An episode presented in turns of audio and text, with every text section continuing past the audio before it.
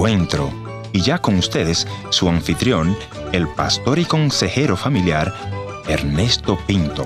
Una madre soltera que se esfuerza para sacar adelante a sus cinco hijos vale por diez de esos hombrecitos que con cerveza en mano gritan soy macho y tienen un hijo en cada esquina y a ninguno le dan absolutamente nada.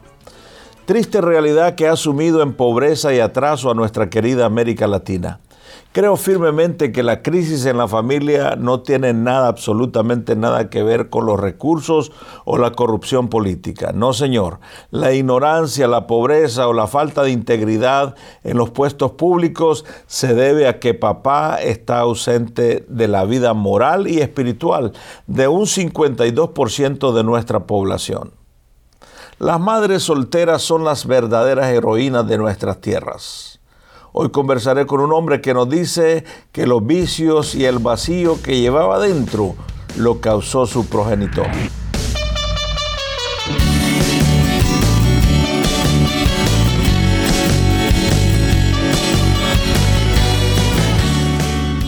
Nuestro invitado de hoy es Emanuel, quien vive en la ciudad de La Plata, Argentina. Antes de ir a esa región, te voy a animar a que me comentes dónde nos escuchas y por qué canal. Escribe a info.encuentro.ca. Sin más pérdida de tiempo, vamos hasta La Plata, donde conversaremos con Emanuel. Bienvenido Emanuel y cuéntanos algo sobre ti y tu familia. Bueno, voy a comentar un poquito. Eh, tengo mis hermanas, ellas son profesionales y después tengo mi hermano que trabajamos, bueno, siempre trabajamos con los caballos de carrera y nos criamos acá en la ciudad de La Plata. Y bueno... Sos el más pequeño, me decías fuera del aire. Eh, soy el más pequeño de la familia y bueno... ¿Qué pasó con tu papá? Mi papá, cuando yo estaba en el vientre, eh, él abandonó el hogar. ¿Y nunca más supiste de él? Eh, recién a los nueve años me, me, presentaron y me dijeron, aquel señor que está ahí, ese es tu papá. ¿Quién te dijo eso? mi mamá. ¿Y qué, qué fue tu reacción?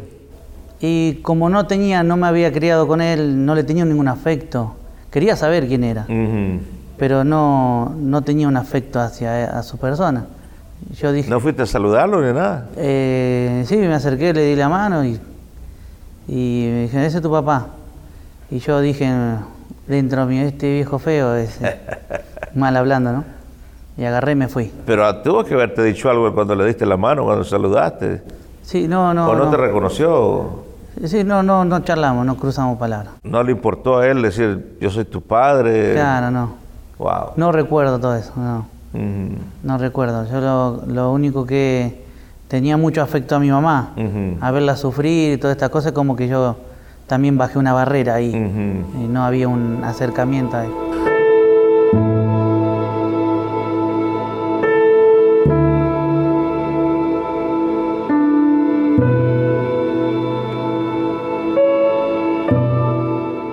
Hablaste de que tu padre te abandona, pero eh, también es muy difícil si nos ponemos en los zapatos de esa madre soltera. Me decía que tenía que trabajar como doméstica. Como servicio doméstico. Ella planchaba en una casa, teniendo una enfermedad que uno de los riñones no le funcionaba. Eh, en una oportunidad, un mes estuvo internada, yo con los tíos, con los primos. Claro. Eh, yo siempre extrañaba a mi mamá, yo me acuerdo de muy pequeño extrañaba a mi mamá, quería estar con ella, mm. no quería estar con las otras personas. Y bueno, pero por causa de enfermedad y de mucho trabajo, tenía que mantenernos a todos, eh, traerle alimento a casa, entonces empezó a surgir en mí eso, que yo tengo que ayudar a mi mamá. Rebeldía. rebeldía, pero yo quería como mano, eh, con mano dura, frío en el tema. Cuando te interrumpí me decías que tu madre ya no, ya no te podía controlar. ¿Y qué hizo tu madre en ese momento? Eh, habló con mi papá diciendo, bueno, este es tu hijo, tiene que hacerte cargo. Entonces me mandaron. Nosotros estamos en la ciudad de La Plata, eh, queda en Urlingan eh, el lugar. Urlingan. Donde estaba así mi papá. Y entonces me llevaron a aquel lugar, mi papá se hizo cargo, nos cocinaba. ¿Cuántos años tenías cuando eso? Yo ahí tenía como 11, 12 años. 11, 12 años. Más o menos, sí. Me llevaron para que yo pudiera terminar la escuela, porque no podía terminar acá. me escapaba de la escuela. Entonces quizá un hombre un, eh, me iba a controlar. Necesitaba rigor de hombre, según tu mamá. Sí, necesitaba eso. Bueno, pero al llegar ahí a la casa de tu padre, que no es tu casa, ¿cómo te sentís? Y me sentí un poco a conocer a mis hermanastros, a mi madrastra. Eh, fue una situación medio difícil, muy incómoda. De tal manera que le digo a mi papá que, que no puedo estar a- ahí. Bueno, él me mandó a estudiar, pero así me aisló, porque él trabajaba, él trabajaba con los caballos de salto, caballos sulky. Entonces estaba muy complicado él, no tenía tiempo para mí tampoco.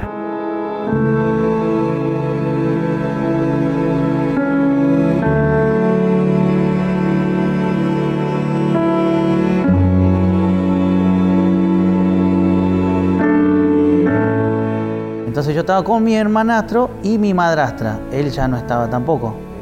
Otra parte de mi familia como otra vez de vuelta en la situación. Entonces a no sentirme cómodo en ese lugar, empecé a comprar alfajores y volver a vender ahí por Hurlingham. Y bueno, fue una situación muy difícil a esa edad. Eh, no, no era fácil. Por eso eh, decidí eh, de irme de ese lugar. Pero con mi bolsito agarré, me tomé el tren que venía a la ciudad de La Plata de allá Mm. y regresé. Cuando llego a casa, eh, mi mamá estaba eh, en la cocina y me vio que yo regresaba. Yo venía muy feliz. Y cuando yo digo, acá estoy, de vuelta, oh, dijo mi mamá otra vez, porque yo traía arriba a mí una rebeldía. Y yo no me daba cuenta. Vos pensaste que tu madre se iba a alegrar, al Claro, se iba a verte, alegrar, pero sí. ¿qué pasó? Vino de vuelta el problema. Mm. Y ahí, bueno, la situación que siguió mi mamá trabajando, luchando y, y no podía, obviamente, cuidar. Ujú. Y hablaste de tres hermanos, dos hermanas y un hermano. ¿Qué pasaba con tus hermanas y tu hermano? Eh, mis, mi- mis hermanas mayores ya se criaron con mi abuelo. Ah, ok. Con mi hermano fue distinto. Mi hermano, acá es justamente donde vivimos, es eh, un barrio hipódromo, donde están los caballos de carrera. Y mi hermano optó por los caballos de carrera. ¿Puedes decir también que tu hermano cayó en rebeldía o era completamente diferente a ti? Eh, no, era, era el ma- el mayor de mí y en él había más violencia, más locura. Ah, sí. Sí, sí, sí. De tal manera que, bueno, eh, pasamos situaciones muy difíciles. Él le llegó a levantar la mano a mi madre. Entonces yo de muy pequeño decía, cuando sea más grande lo voy a matar. Y ya tenía todo preparado para matarlo. Mm. Ya iba a cruzar un vidrio y le iba, le iba a clavar un puñal. Mm. Yo ya sabía cómo lo iba a matar.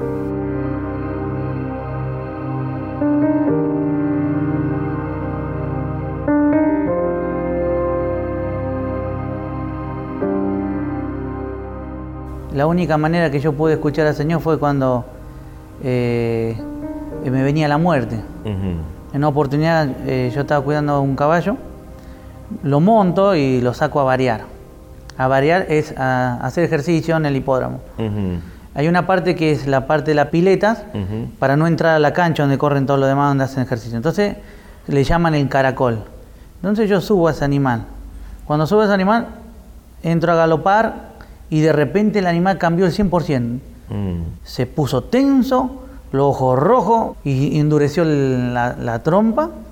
Y yo quise frenar y cuando le hago así para frenar o acerrucharle un poquito, es como esto más se le se, se puso más, eh, Más tieso. más tieso. Endureció y disparó con todo. Y ahí yo me acordé que el Dios de mi madre, Mm. porque no era mío, era el Dios de mi mamá. Sí. Sálvame, Dios de mi mamá. Mm. Y el animal más tenso, sálvame, perdón, perdón. Y el animal empezó a aflojar. Otro día voy al hipódromo, salgo. Y yo estaba acariciando el caballito, corrió bien, con esta vamos a ganar. Si gana este animalito me voy a Estados Unidos. Yo tenía la zapatilla toda rota, el, el hollín de, corrompió lo- los zapatos. Y la promesa del patrón era, si ganan nos vamos a Estados Unidos. Esa era la promesa. Eh, último siempre entraba. Uno tenía esa esperanza en, eh, en- en animales, por eso muchos confían en carros, caballos, mas nosotros confiamos en el Señor, que Él no nos va a fallar. Pero en ese momento yo confiaba en ese animal, digo, bueno, ahora estoy bien. Cuando salgo de la cancha, lo acaricio todo y de repente el animal me patea de costado, saca una de las patas y me engancha acá. Mm. Y me pega tan fuerte que me hace torcer de costado. Y ahí de vuelta sentí que, me moría.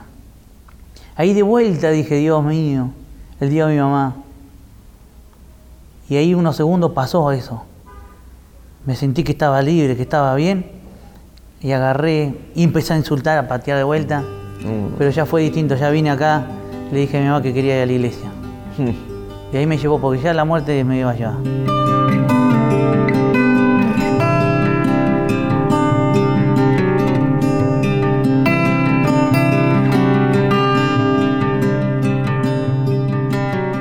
¿Cómo fue tu primera oración que le dijiste a Dios? Y, le pedía perdón por todo. Me acordaba de las maldades que había hecho. Perdón por esto, Señor. Por... Y una de las cosas que me venía a mi cabeza de lo que había leído era que yo aún no había nacido y Él me había perdonado. ¿Y sentiste que Dios te perdonó? Sentí el perdón de Dios. Eh, eh, se llama la gracia, ¿no? Un favor no merecido. Sí. No me lo merezco y él, y él me lo perdonó, él me perdonó en, la cruz del Calvario. No habíamos nacido, él ya trazó un plan de salvación. Era que yo tenía que aceptarlo a él. Sí. ¿En algún momento llegás y le pedís perdón a tu madre? Sí, la, abracé, le dije, viejita, tanto daño te hemos hecho, te hemos robado. Mm. Cuánto dolor. Mm. Veo que te emociona todavía ese recuerdo, ¿no? Le mm, provocaron mucho dolor a mamá. Ya. ¿Qué te dijo ella? Hijito, oré tanto por vos. He estado orando por ti. Y sí, y sé que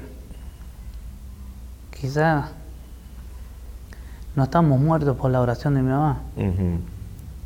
Parecíamos un caso perdido, un hijo que no iba a cambiar. Mm.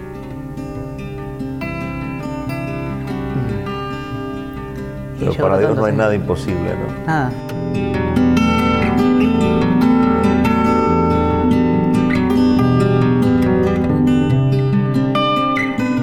¿Qué tú le dirías a esa persona que dice, no, yo ya estoy abandonado en las drogas, en el alcohol, en diferentes vicios? Para mí no hay salvación. ¿Qué tú le dirías? Y yo le diría que solamente Cristo puede cambiar el corazón. Es rendirse, empezar a ir a una iglesia y que te pueda administrar el pastor que está en esa congregación. Que Dios puede sanar el corazón. Yo me rendí cuando me estaba por morir. Lamentablemente, en la muerte yo conocía al Señor. Entonces Pero hay esperanza entonces. Hay esperanza cuando alguien ora. Hay esperanza cuando uno toma también la decisión, porque muchas veces me habló mi mamá y yo no quería. Y, y tuve que pasar situaciones muy difíciles pero le podemos decir a estas personas, a estos jóvenes, que solamente Jesús es la respuesta. Muchas gracias por venir a esta conversación en este encuentro de hoy. Bueno, muchas gracias, Pastor Néstor, le agradezco con todo corazón y quiero decirle a todos que solamente en Cristo Jesús tenemos la respuesta. Él es nuestro Salvador.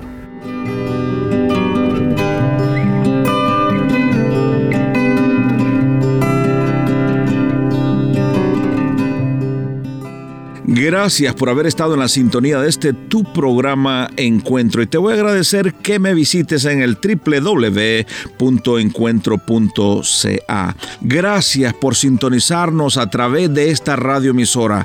Yo soy tu amigo Ernesto Pinto y al despedirme quiero recordarte que Dios te ama y yo también.